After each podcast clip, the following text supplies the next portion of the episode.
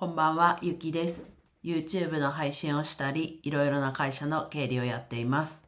今日はですね、メンテナンスデーということでお話ししていきます。はい、ちょっと日付がそろそろ変わりそうなので、すごいいつも以上にサクサクっとお話ししていこうかなと思うんですが、まあメンテナンスデーということで、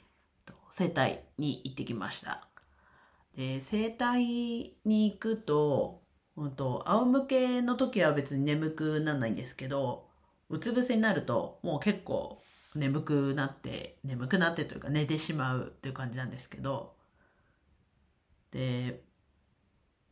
やっぱ血流が良くなって眠くなるのか、あと今これ話そう、話す前に直前に思ったんですけど、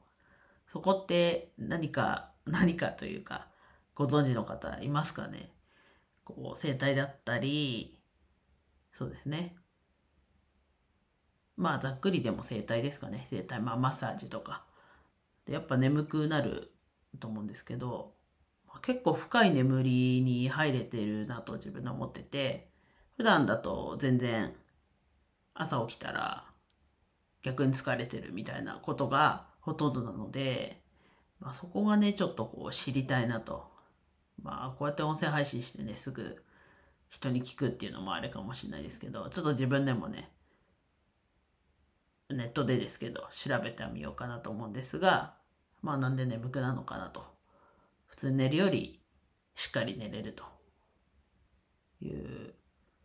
感覚があるっていうお話なだけじゃだけでした。ただやっぱりこうメンテナンスね、だいたい月に1回なんですけど、今回は2週間だけ間が空いてっていうところで、こう施術の金額が半額になるということで、あであればちょっと 2, 2週間に1回ぐらいのペースで行きたいのが理想だったので、ちょっと行ってきたっていう状況ではありますね。はい。また、次がまあ2週間後なのか1ヶ月後なのかちょっとはっきりしないとこですけど、その間もちょっと今日、今回は、ね、在宅勤務が多いっていうのもお伝えしたところ、こういうのがいいんじゃないかってことで、こうちょっと体のストレッチじゃないですけど、まあでもストレッチみたいな感じですかね。を教えていただいたので、まあ在宅勤務の時だけじゃなく、日頃からちょっとこうストレッチして、体を自分でメンテナンスできる限り